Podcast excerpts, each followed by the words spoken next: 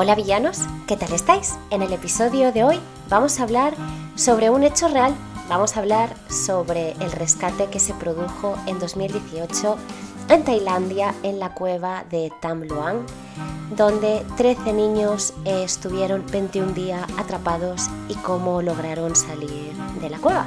Si te interesa, ya lo sabes, quédate pues. Hola villanos, ¿qué tal estáis? Bueno, primero de todo, Supongo que me lo estaréis notando, pero llevo un constipado de tres pares de narices.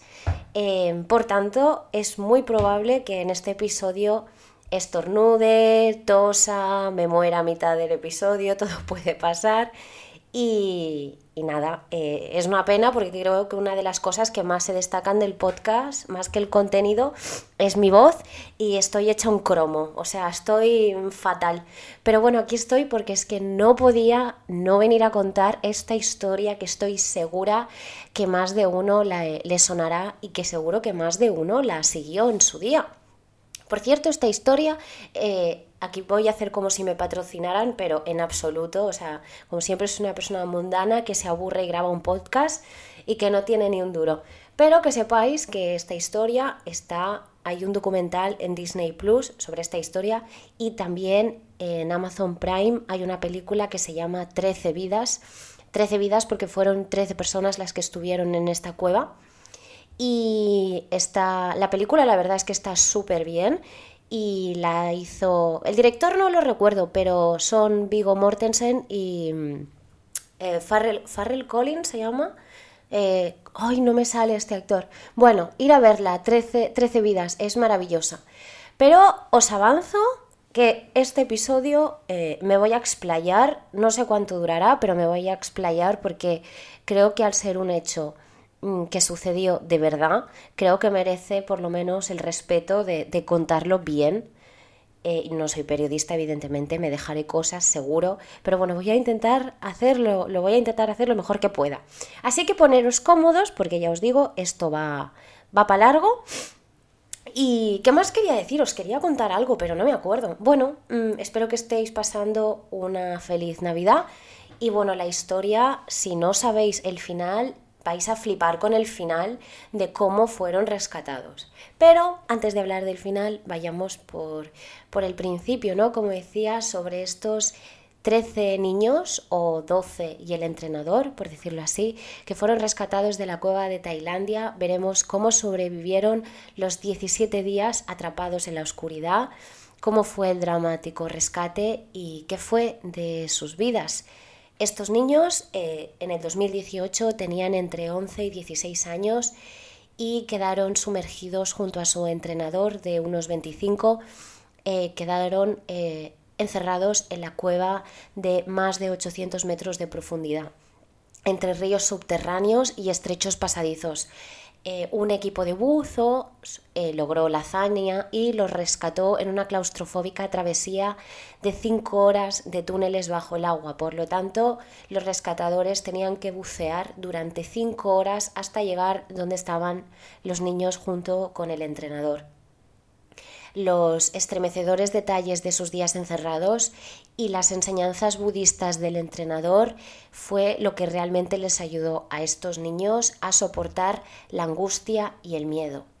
Pero vamos a ver, antes de todo, dónde pasó esto. Esto, como decía, pasó en Tailandia y Tailandia es un país con un clima húmedo y tropical donde de mayo a octubre octubre, los monzones, que los monzones son los vientos estacionales intensos, bueno, azotan sus frondosos y verdes paisajes, ¿no? De ensueño y entonces esto es algo que los tailandeses saben muy bien y pero lo que sucede con habitualidad eh, puede llevar a, a, que esto suponga un gran desafío a la naturaleza, ¿no? Porque se causan grandes lluvias. ¿Qué pasó entonces? Bueno, pues el sábado 23 de junio de 2018 eh, que faltaba justamente una semana para que comenzara una fuerte temporada de lluvias, 12 niños de entre 11 y 16 años, como decía, que eran permanecientes a un equipo de fútbol llamado los Jabalís Salvajes, eh, junto con su entrenador, em, quedaron para entrenar este 23 de junio de 2018. Después de hacer el partido, hacer el ejercicio y tal, decidieron, como habían hecho otras veces, ir a la cueva Tam Luang, que es esta cueva donde se quedaron encerrados. Repito, la cueva se llamaba Tam Luang. Eh, y bueno, como dato curioso, esta cueva estaba en la, provincia tailandesa de Chiang Rai. Bien, en el norte del país, eh, justo con la frontera con Myanmar. La experiencia de entrar en esta cueva lo que realmente era es que solía ser una parte de un rito de inicio juvenil, por decirlo así. Tenían que entrar en el fondo de la caverna y tallar en una roca los nombres del equipo. Eh, esto era un poco de aventura para los amigos y lo querían hacer antes de volver a casa. Además, todos tenían eh, que hacer un picnic porque, por la noche porque era el cumpleaños de uno de ellos, que se llamaba Piparat, que cumplía precisamente ese día, el 23 de junio de 2018, cumplía 17 años. Por cierto, pequeño inciso, que se me olvida si no, quiero mm, mandar un saludo a Soto del Real. Tengo estadísticas muy bestias de Soto del Real. Hay muchísima gente que me escucha de allí, jamás lo hubiese pensado. Por lo tanto, un besito a todo el mundo que me escuche de Soto del Real, que me hace muchísima ilusión. Y un besito a todo el mundo que me escuche también, pero hoy, quería saludar a Soto del Real. Bien, sigamos. Primera tos, vamos a contarlas, a ver eh, cómo, cuántas acabó al final del capítulo. Bueno, la cueva, donde decía, la que se dirigieron, eh, que sepáis que forma parte de un complejo sistema de cavernas que alcanza unos 10 kilómetros de extensión y que está situado eh, a unos 800.000 metros debajo de la montaña. El mapa es complejo y la verdad es que está lleno de desafíos. Hay pasadizos de no más de 70 centímetros de ancho, hay túneles eh, que son oscuros y empinados y que además suben y bajan entre claustrofóbicas paredes de piedra. El agua cada tanto además se cuela por estos pasillos naturales y forma, eh, bueno, enérgicos ríos subterráneos eh, que además están llenos de estalactitas. Los chicos y su entrenador tiraron las bicicletas y sus bolsos a la entrada en cuanto llegaron a la cueva e ignoraron un cartel que advertía que desde el 1 de julio la cueva estaría cerrada porque empezaba la temporada de lluvias, porque durante los monzones el agua podía subir hasta unos 5 metros. Eh, y lo bueno que tenían, eso sí, es que se adentraron en la cueva con linternas. Eh, la expedición ellos querían que más o menos durara una hora y luego querían ir a casa para luego hacer el picnic con el compañero este que cumplía 17 años, pero todo salió mal, ya que no contaban con el diluvio que estaba a punto de desplomarse desde lo alto del cielo y que cambiaría, eh, bueno, les cambiaría la vida, ¿no? Porque realmente se quedaron atrapados sin salida. Bueno, Sigamos por parte. Entran los niños pocos minutos después de que los jóvenes entraran, eh, alimentando la oscuridad con sus risas, la alegría y tal. Como decía, el agua y el viento empezaron a golpear la verde montaña. Eran las 3 de la tarde cuando el agua se coló y comenzó a atravesar e introducirse por las paredes internas de las grutas que iban acumulándose y haciendo subir eh, con rapidez el, el, nivel de los túneles. Cuando los chicos se dieron cuenta y quisieron dar marcha atrás, ya no podían. Así que por el contrario tuvieron que adentrarse cada vez más para escapar del agua que les pisaba los talones. La cueva ya estaba inundada, por tanto no podían eh, salir, por lo menos por donde ellos habían entrado. Y, y eso es que, es muy fuerte esta historia. Eh, bueno, total, ven, eso, ven que no pueden salir y tienen que ir hacia adelante. Vale, cuando eran ya más o menos sobre las 7 de la tarde, el entrenador principal del, del equipo eh, se sorprendió al mirar su teléfono. Tenía más de 20 llamadas de los padres de sus alumnos que preguntaban por sus hijos que no habían vuelto todavía a casa. La primera eh, preocupada era precisamente la madre del cumpleañero, ya que lo estaban esperando todos con una gran fiesta. Entonces, em, el, entrenador principal del equipo llamó a su asistente, que era precisamente el chaval de 25 años que sabía que en ese, ese día estaba haciendo de entrenador y se había quedado atrapado con, con los chicos durante ese día. Evidentemente, el entrenador principal no logró comunicarse con su segundo y, y bueno, claro, entonces empezó todo el mundo a preguntarse que dónde estaba el equipo, dónde estaban los jabalíes eh, salvajes. Y finalmente eh, alguien respondió a la pregunta. Quien lo respondió eh, fue un, un, chaval que tenía 13 años, que era justo miembro del equipo, pero que precisamente él no había ido con el equipo a, a, la, a la cueva no había podido ir y entonces no, pero eh, sabía dónde estaban todos, ¿no? Y entonces em, él les contó que el resto del equipo había decidido ir a explorar la cueva Tamluang. El, el, coach se desplazó con rapidez bajo la lluvia, evidentemente porque ya había empezado a llover, hasta la entrada de las cavernas junto con los padres. Allí encontraron las bicicletas, las bolsas deportivas, los celulares, los botines, pero no veían a ninguno de, los niños. Así que lo que hicieron fue llamar a la policía y avisaron de la desaparición justo en el momento en el que eran las 10 de la noche y la lluvia era torrencial. Los padres eh, quedaron en, el principio de la cueva llorando y gritando los nombres de sus hijos. Los primeros que llegaron eh, allí fueron los guardaparques y vieron que no podían sobrepasar más de la primera parte de la cueva donde la cueva se volvía estrecha y el espacio para ingresar en los túneles estaba ya completamente cubierto de agua. Por lo tanto, se dieron cuenta que necesitaban equipos de buceos. A las 12 de la noche avisaron al gobernador de la provincia de lo que estaba sucediendo y enviaron a buzos rescatistas, pero los tanques de oxígeno estaban... Em, se trababan peligrosamente en los bordeles de los túneles, por lo tanto estos buzos no podían entrar.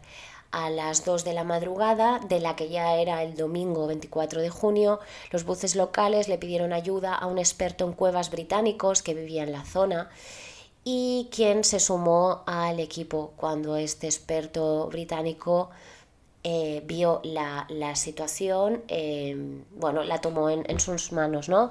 Al día siguiente, el lunes 25 de junio, llegaron 22 buzos de las Fuerzas de Operaciones Especiales de la Marina tailandesa, llamados Navy SEALs, y al salir de la cueva contaron que el agua era tan oscura que, con, que aún con luces y linternas era imposible ver debajo de la superficie. Los rescatistas supieron por un compañero de los chicos que era posible que estuviesen en un lugar de la cueva conocido como Pattaya Beach. Analizando el mapa de la montaña, que databa de aquella entonces del 1988, los espeólogos se convencieron de que tenían que buscarlos en esa dirección. Afuera la vigilia ya había comenzado y las familias, evidentemente movilizadas, rezaban porque la lluvia se detuviese y no, no empeorara el escenario. Hora tras hora, un verdadero asentamiento solidario comenzó a establecerse a los alrededores del Tam Luang. Los campesinos eh, donaban sus comidas, cientos de voluntarios cocinaban para los rescatistas, los trabajadores rurales permitieron que el curso de los arroyos que desembocaban en el Tambluang se desviaran e inundaran incluso sus propias plantaciones para porque lo que hacían era como ¿cómo se dice esto? Mm, coño, quitaban, perdón por el taco, quitaban el, el, agua de la cueva, lo drenaban, lo que intentaban era drenar la montaña, ¿no? Y entonces cuando si drenaban la montaña, lo que pasaba es que muchas plantaciones de los campesinos quedarían completamente inundadas, inundadas y ellos perderían sus cosechas. Aún así, los campesinos dijeron que no pasaba nada, que por los niños lo hacían. Pequeño apunte, luego cuando acabó todo el rescate, el gobierno les dio una indemnización a estos campesinos que habían perdido su, su cosecha para ayudar, ayudar a drenar la montaña. Bueno, bien, total, sigamos por aquí. ¿Qué os decía? Eh, ah, sí, entonces, ¿qué pasó? Bueno, pues el equipo intentó avanzar y el martes 26 de junio de, 2018 los hombres llegaron hasta una compleja bifurcación que tenía forma de T, de una T, ¿vale? La meta se había impuesto, justo era esa meta, era la que tenían que llegar, como decía antes, a la playa subterránea mm, llamada eh, Pattaya Beach. No pudieron seguir adelante de la bifurcación porque había tanta agua que las fuertes corrientes lo impedían. Así que, eh, bueno, se habían instalado varias bombas extractoras que trabajaban a pleno pulmón, ¿no? Para, intentar que este nivel del agua eh, bajara, que, que, bajara, que la cueva se fuera em, vaciando. Así que este británico que os decía en el principio, lo que hizo fue que escribió una nota urgente pidiendo a las autoridades que convocaran a los mejores buzos en cuevas de todo el mundo. Y garabateó en esta nota tres nombres. Estos nombres son los más importantes, son los verdaderos héroes, porque hoy no hablamos de villanos, hoy hablamos de héroes, de los verdaderos rescatadores de, esta hazaña. Estos tres nombres fueron Richard Stanton, John Volanten y Robert Harper. Por lo tanto, Richard, John y Robert. ¿Vale? Estos tres. Richard, John y Robert. Bien, este fue el trío de expertos. Así que el jueves 28 de junio llegó a Tailandia un grupo de buzos británicos y norteamericanos para ayudar en esta desesperante tarea que estaba siendo visualizada por todo el mundo. Los equipos tailandeses se unieron con integrantes del Comando del Pacífico de los Estados Unidos y también viajaron hasta el lugar estos tres buzos británicos expertos en las cuevas, como os decía, Richard, John y Robert.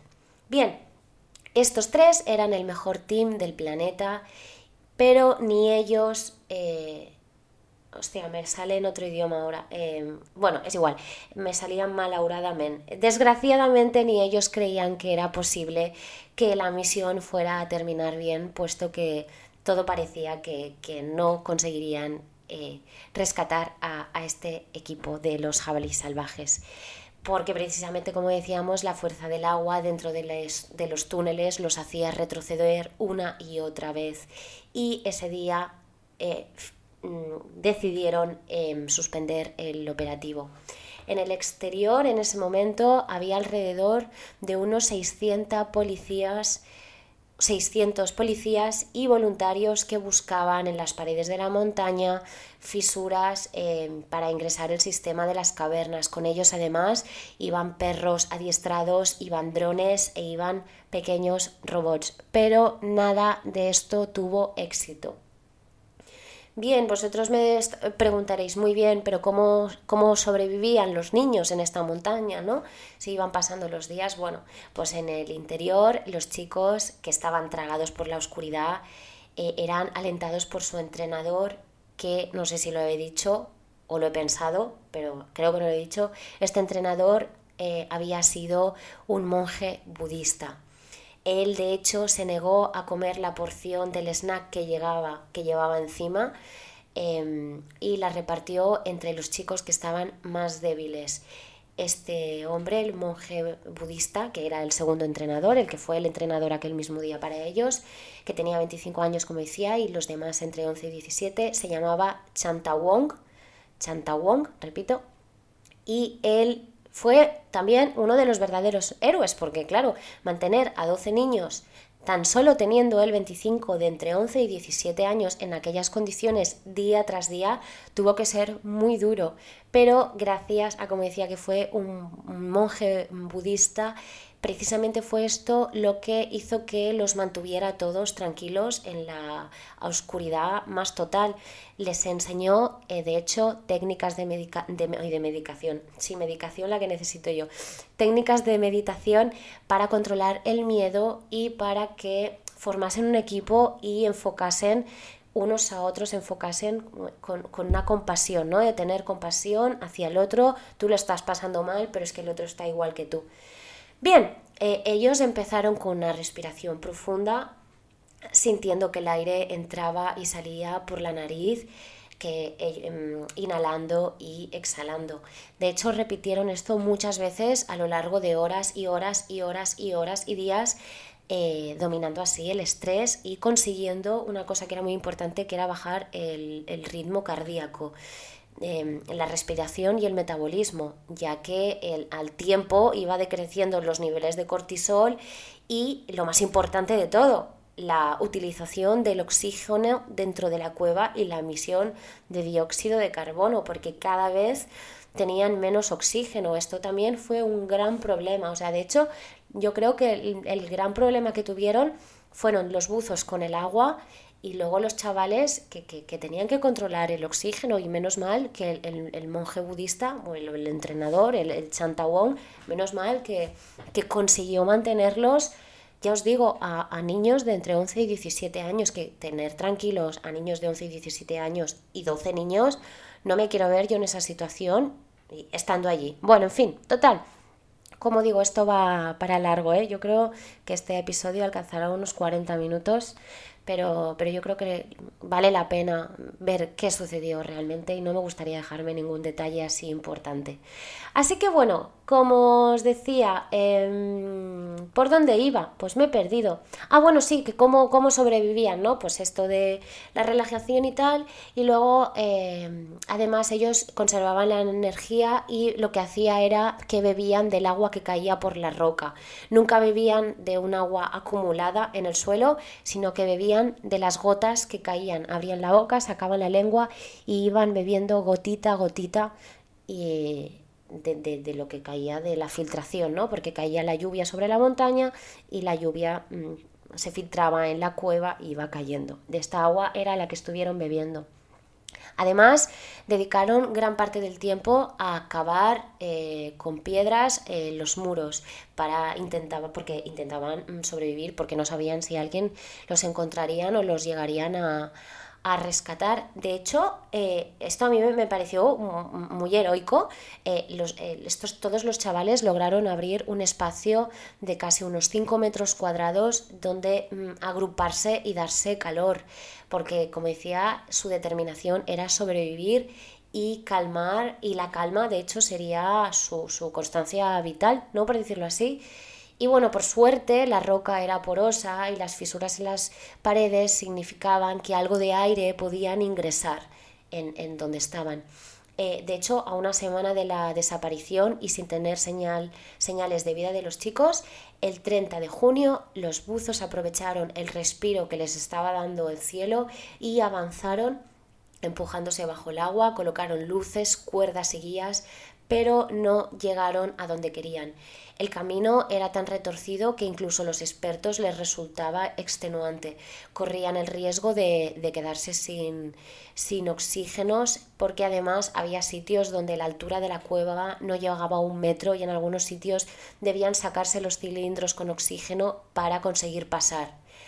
Así que bueno, decidieron que tenían que establecer un sistema de postas para dejar allí tanques con aire comprimido y poder reabastecerse sin tener que volver hasta el primer punto. Y esto la verdad es que les ahorraría tiempo.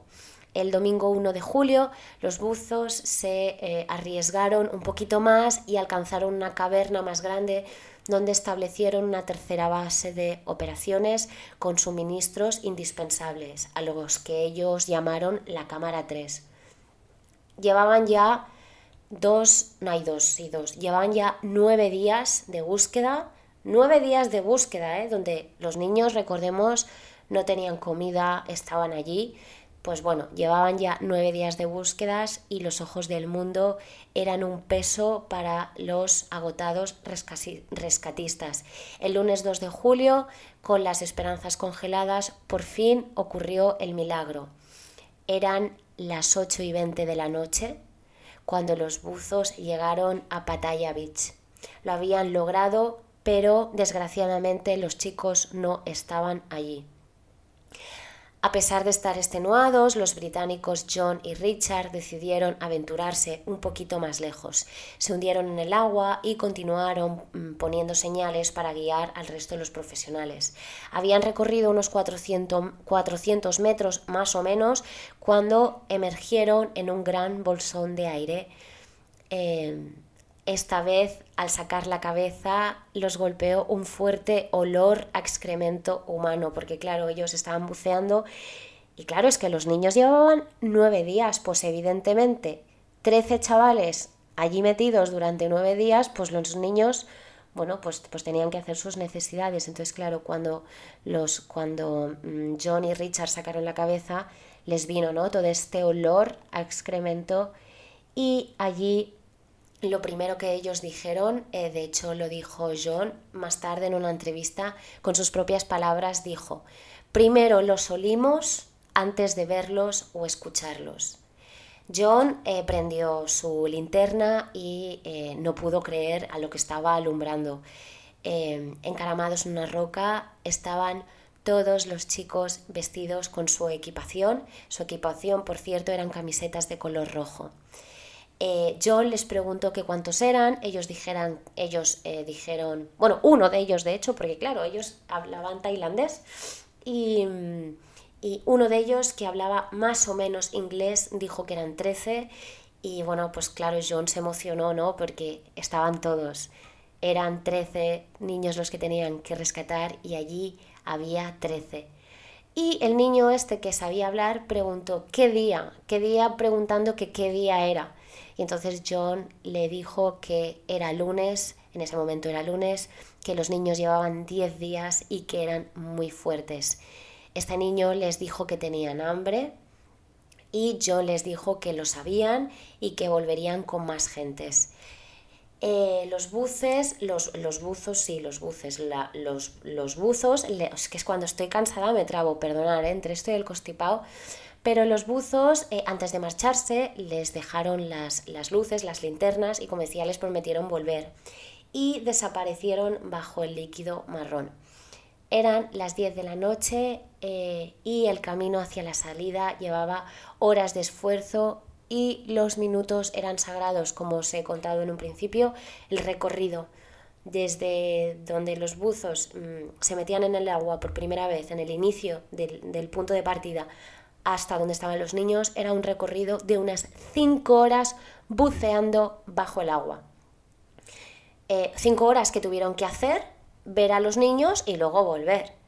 Bien, eh, bueno, evidentemente cuando antes de, em, por suerte, antes de eh, John volver al, punto de John y, y, el otro antes de volver al punto de partida, los grabó y cuando salieron eh, el vídeo se difundió y todo el planeta vivió de, una gran emoción, ¿no? Se habían encontrado a los 13 jóvenes y estaban con vida. Bien, esto al principio fue un alivio inicial, ¿no? Porque habían pasado 10 días desde la desaparición y después de 10 días los niños estaban vivos, pero ahora llegaba el kit la cuestión, ¿cómo narices sacarían a todos los niños de allí, pasando por los niños que la mayoría de ellos eh, eran jóvenes. Después de 10 días, ¿cómo tú metes a un niño a bucear durante 5 horas cuando probablemente ese niño ni, siquiera sabe bucear? O sea, ¿cómo narices los sacas? O sea, primera noticia, bien, están vivos. Segundo, ¿y ahora cómo cojones los sacamos? Bien, ¿Qué pasaba? Como decía, el grupo estaba a unos 4 kilómetros de la entrada y el camino hasta allí requería, pues eso, las 5 horas, ¿no? Eh, bien, el equipo empezó a discutir las distintas maneras en las que se podría intentar un rescate y hicieron tres opciones. La primera era esperar a que terminara la estación de lluvias y bombear el agua hacia afuera de la cueva mientras, mientras se mantendría un suministro de comida y agua. Esto, lo malo, es que podría llevar a, que los niños estuvieran allí unos cuatro meses. Y que, bueno, además eh, intentarían proveerles de oxígenos de alguna manera, porque, como decía, cada vez había menos oxígeno. Esto, la verdad que era bastante descabellado, porque mantenerlos durante cuatro meses para las... las mm, Uy, que he movido el micro, perdón. Para las primeras infecciones pulmonares y para todo, estar allí cuatro meses en una cueva, bueno, es que no, no me quiero imaginar. Pero bueno, esto era una opción. La segunda alternativa era encontrar, nunca mejor dicho, una entrada alternativa que facilitara el escape. ¿Qué pasaba? Que no habían encontrado otra vía de acceso hasta el momento. Luego eh, discutieron una tercera opción, que era sacarlos por el mismo camino por el que habían entrado. Pero ¿qué pasa? Que el problema era el agua. La mayoría, como decía, no sabía nadar, imagínate, mucho menos bucear. Entonces, por lo tanto, extraerlos vivos era un desafío monumental. Para esto tendrían que enseñarles a bucear antes de que el oxígeno eh, se les acabara en la cueva. Pero ¿cómo iban a aprender en pocas horas habilidades que los buzos expertos habían practicado durante años? O sea, y además, no solo esto, ¿cómo jugarían el miedo y la desesperación en el trayecto? Porque si te da un ataque de pánico a un niño ante la oscuridad, ante el nadar, todo, claro, es que todo esto, de hecho, em, podría incluso ahogar a los rescatistas. Entonces, bueno, evidentemente, como pensaréis, eh, las dos primeras opciones quedaron totalmente em, descartadas em, porque además había una amenaza de los, bueno, los meteorólogos lo que estaban diciendo es que el 11 de julio comenzaría otra semana de abundantes precipitaciones. Por lo tanto, tenían que tomar una decisión y la tomaron fue que el rescate debía hacerse sin dilaciones, o sea, ya de ya, y que deberían de salir buceando. O sea, esta era la única alternativa. Bien, ¿qué pasa? Los buzos que llevarían a cabo semejante hazaña eh, empezaron a entrenar en una piscina perdón, con otros niños para ver cómo podían transportarlos por lugares estrechos sobre todo por aquella bifurcación que os he hablado antes que tenía forma de T, que hasta los expertos temían cometer un error debido al escaso margen de movimiento. Además, eh, estaban las peligrosas estalactitas, que os las he nombrado así de pasada, pero al principio de la entrada, cuando ellos entraban, bueno, sobre el, primer tercio de camino, más o menos, en el primer tercio, eh, estaba lleno de estalactitas. Y claro, tener que llevar mm, bombonas de oxígeno, eh, todo lo que llevaban los buzos y tal. Luego tenían que llevar los buzos, para intentar sacarlos, tenían que llevar neoprenos a los chavales, o sea, que los buzos no nadaban así con las aletas y ya está, o sea, coño, llevaban una buena equipación y tú imagínate llevando toda esta buena eh, equipación por, por un de esto de estalactitas. O sea, es que, es que bueno, es que fue muy loco, pero es que ahora vais a flipar o sea, vais a flipar eh, cómo, cómo salieron de allí. Perdonar que voy a toser. Perdón, ya está, que me muero. En fin, bueno, pues eso, ¿no? Lo de las estalactitas eh, era, era, un camino, la verdad que muy peligroso. Pero bueno, vamos a ver primero cómo mm, les trajeron el alimento, remedios, abrigo y tal. Bien, Mientras discutían el método de extracción de los niños, el martes 13 de julio, siete buzos tailandeses, incluyendo al doctor Pak, que también fue muy importante en la expedición, el doctor Pak, y un enfermero hicieron el recorrido para llevarle al grupo atrapado geles de altas calorías, mantas térmicas y medicamentos. Cuatro de los buzos se quedaron con ellos hasta que comenzó el rescate final. Los chicos garabatearon cartitas em, que los rescatistas llevaron a sus familiares y grabaron un vídeo diciendo sus nombres y sus edades. El 4 de julio comenzaron los entrenamientos en la cueva con los chicos atrapados. Para salir tendrían que recorrer, como decía, 4 kilómetros, de los cuales al menos dos eran de aguas subterráneas. Aquí pasó eh, el primer hecho trágico. Digo primer porque en aquella fue el único, pero después, hace poco, falleció uno de los niños, que ahora lo contaré. Por lo tanto, en el que aquel día solo había fallecido una persona, em, falleció otra. Bueno, como decía, perdón, 4 de julio comienzan los entrenamientos, ¿vale? Bien, el 5 de julio no sería un buen día, porque como decía, se perdió a uno de los héroes. Em, Saman Kunan, repito, Saman Kunan era un ex Navy SEAL tailandés de 38 años que había ido de la base en la cámara 3 hasta la, de la cámara 3 hasta la bifurcación en forma de T que estaba ubicada en el camino del Pattaya Beach. Él, el Saman lo que debía reponer era tres tanques de oxígeno. Cuando volvía se le terminó el oxígeno y perdió el conocimiento bajo el agua. Sus compañeros lo llevaron hasta la superficie e intentaron revivirlo, pero falleció a las ocho y media de la noche.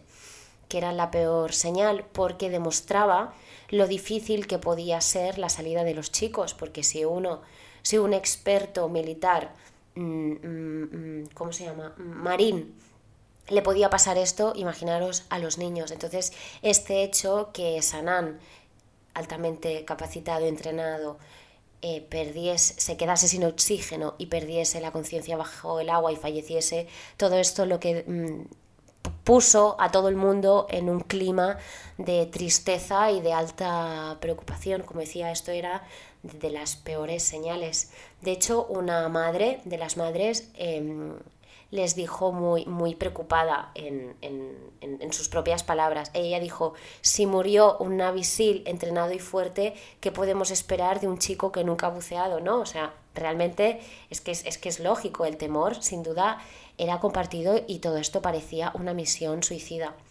El sábado 7 de julio, los meteorólogos presionaron a los buzos y les dijeron que caería la peor agua y que no pararía y que por tanto eh, si no querían que el nivel subiera del agua tendrían que apurarse.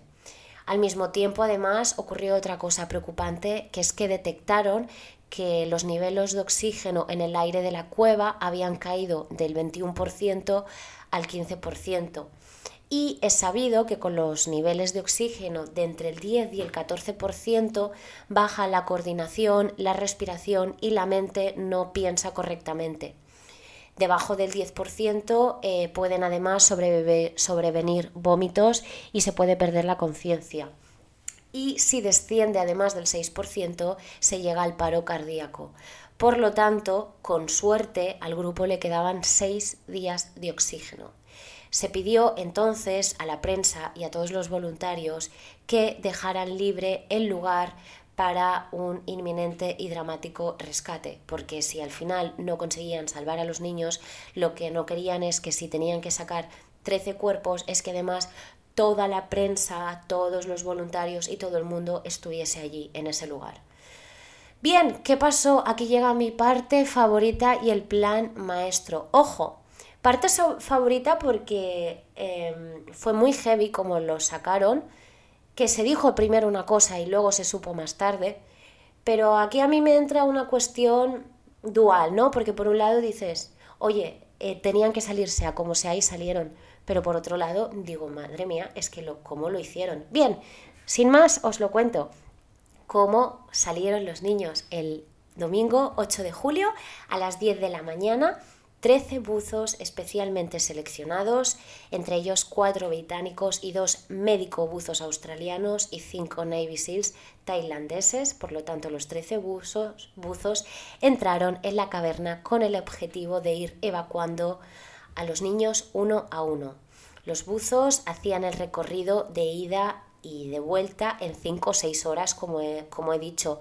Esto con cada chico les iba a asumir eh, más tiempo todavía, según tuvieran corrientes o a favor o en contra, porque no es lo mismo que no haya una corriente y que vaya el buzo solo, a que haya mucha más corriente y encima tenga que ir el buzo con el niño.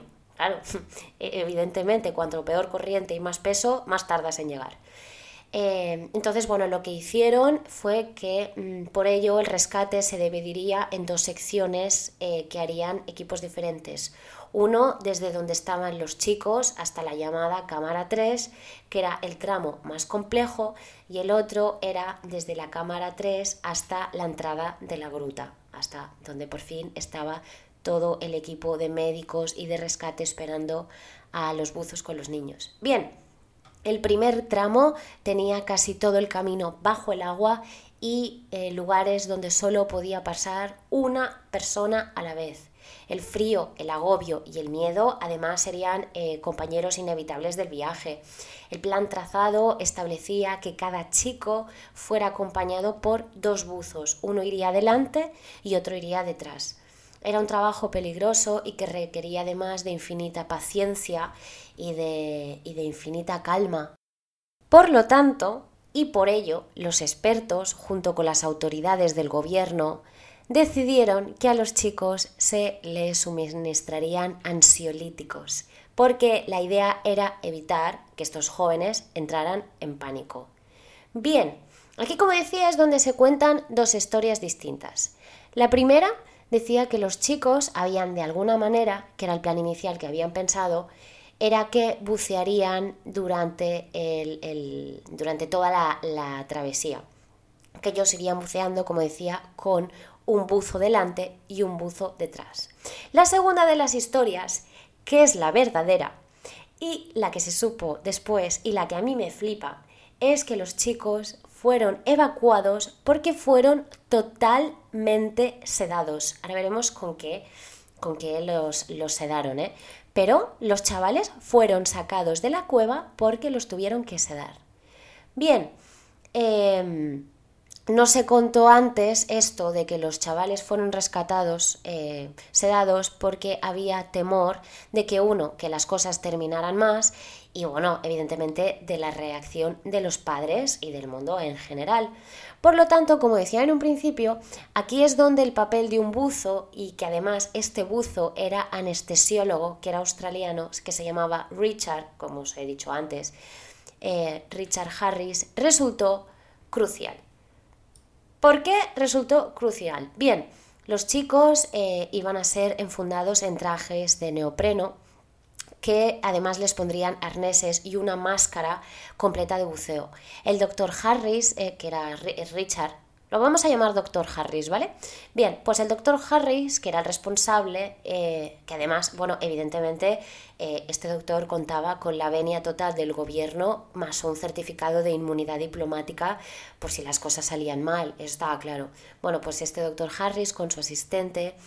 Em, pues decidió administrarles antes de la inmersión, antes de que los niños estuvieran bajo el agua, como decía, un poderoso anestésico que era un sedante que era la ketamina, que a todos estoy segura que nos suena la ketamina. Además de la ketamina, también les daría una droga para la ansiedad, el Xanax, y les daría además la atropina, que era para reducir las secreciones de saliva que podían ahogarlos. Este cóctel de pastillas los mantendría sedados para el trayecto más difícil de sus vidas. Ojo, ¿qué pasaba? Pues que el camino bajo el agua era extenso y el efecto de la ketamina duraba unos 45 minutos más o menos.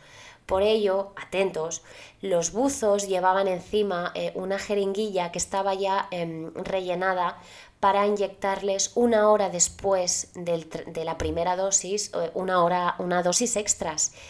Em, cada chico, además, bueno, esto era para que el niño no se despertara en mitad del recorrido, en plan flipando de, de dónde cojones estoy bajo el agua.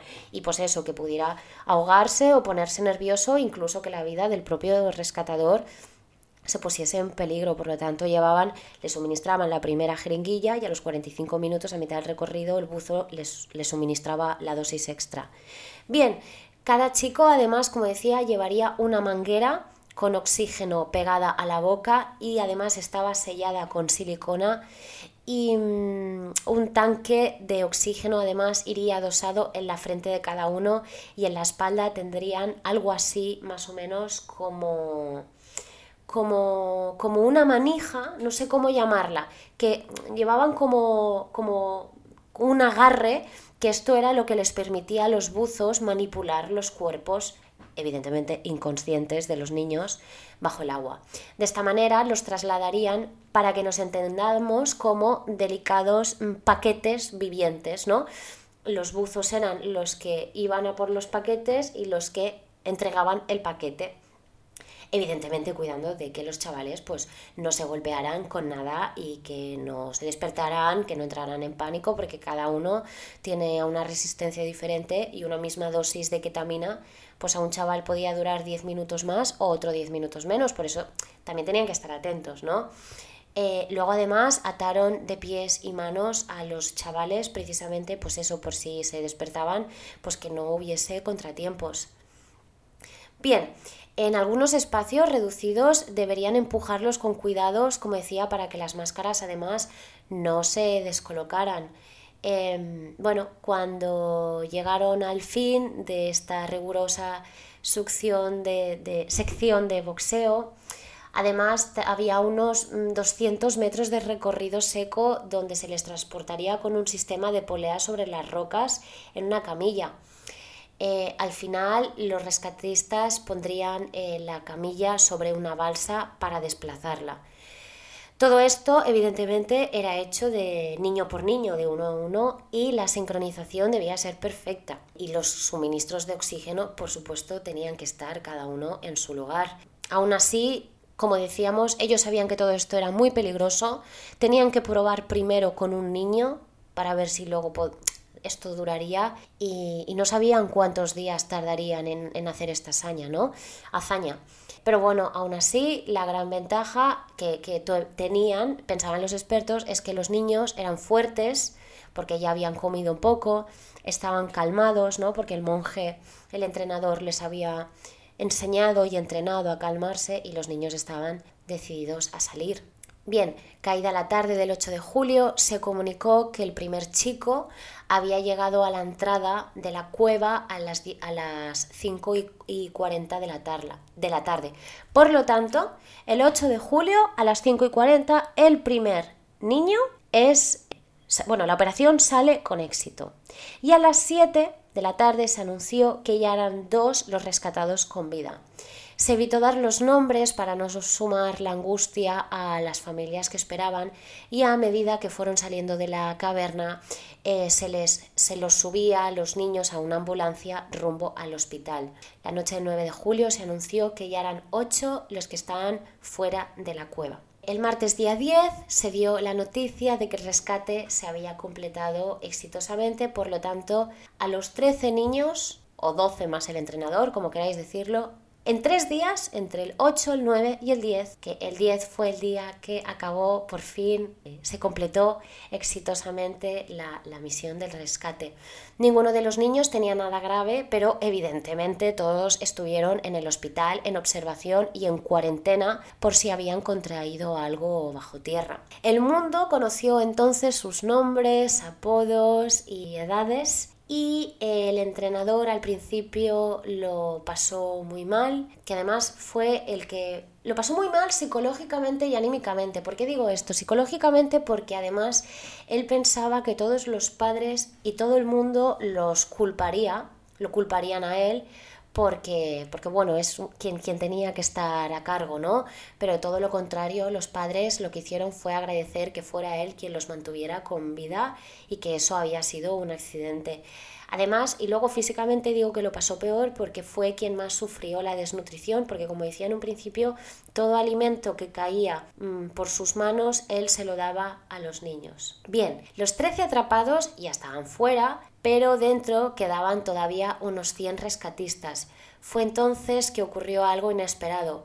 Las bombas de extracción de agua colapsaron y la cueva comenzó a inundarse a razón de unos 50 centímetros cada 10 minutos. Fueron momentos, la verdad, de bastante eh, dramatismo. El último buzo apareció en la cámara 3 justo cuando todos estaban desesperados por salir. Alertados, recorrieron eh, casi dos kilómetros de los que se paraban de la entrada, dejando atrás sus equipos y por suerte lo lograron. De hecho, minutos, es que esto es de película, ¿eh? Minutos después de que salieran, la cueva se inundó completamente.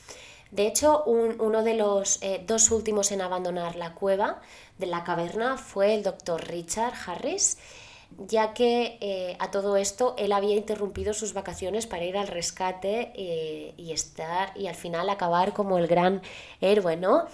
Harris luego, eh, posteriormente en una entrevista, confesó que cuando él tomó la decisión de sedar a los niños, él pensó que había cero posibilidades de éxito, puesto que además, que esto no lo había dicho, nunca se había hecho esto, o sea, nunca se había anestesiado bajo el agua durante cinco horas para, para sobrevivir un cuerpo, o sea, esto fue un precedente. Y aquí, eh, claro, hostia, por un lado dices, ostras, es que les metieron ketamina a los chavales, ¿no? Es que es muy fuerte y, y, tú quién eres para tomar esta decisión, pero bueno, por otro lado, mm, yo si fuera un padre diría, mira, que le metan ketamina, pero gracias al, poder de la farmacología, hostia, mm, han vivido estos niños, ¿no? Pues bueno, bueno, aquí cada uno que, que opine lo, lo que quiera. El tío se la jugó y le salió bien. O sea que bien por él. Y bueno, que sepáis que más de un año y medio después de los hechos, eh, ahora aquí ya me, me voy a diciembre del año 2019, uno de los buzos tailandés murió como consecuencia de una infección en la sangre que contrajo precisamente en el rescate. Como decía, ningún padre culpó de nada al entrenador. Y bueno, y todos eh, los rescatados hicieron giras para contar su experiencia e inspiraron a, muchísimos, eh, a muchísimas personas. De hecho, hay un libro del periodista británico Liam Cronrach que se llama La cueva que eh, él es donde reveló la verdad, la verdad sobre cómo había sido la evacuación, porque como decía al principio se contó que los habían enseñado a bucear y que los niños iban con un buzo por delante y por detrás, pero mm, nada de nada, eso no fue así. Como además también he dicho, en Netflix está la película, no, en Netflix no, perdón, en Netflix hay un film que se llama La Cueva y luego ese mismo... No, y luego en el 21 estaba la película de 13 vidas, que es la que os había dicho con Viggo Mortensen, y Colin Farrell, Sí, Colin Farrell, eh, que, hizo, que hicieron, que eran, que eran estos mm, buzos. Bueno, también le hace un actor famoso, que no sé si lo conocéis, que es Joel Edgerton, eh, que bueno, eran estos tres, ¿no?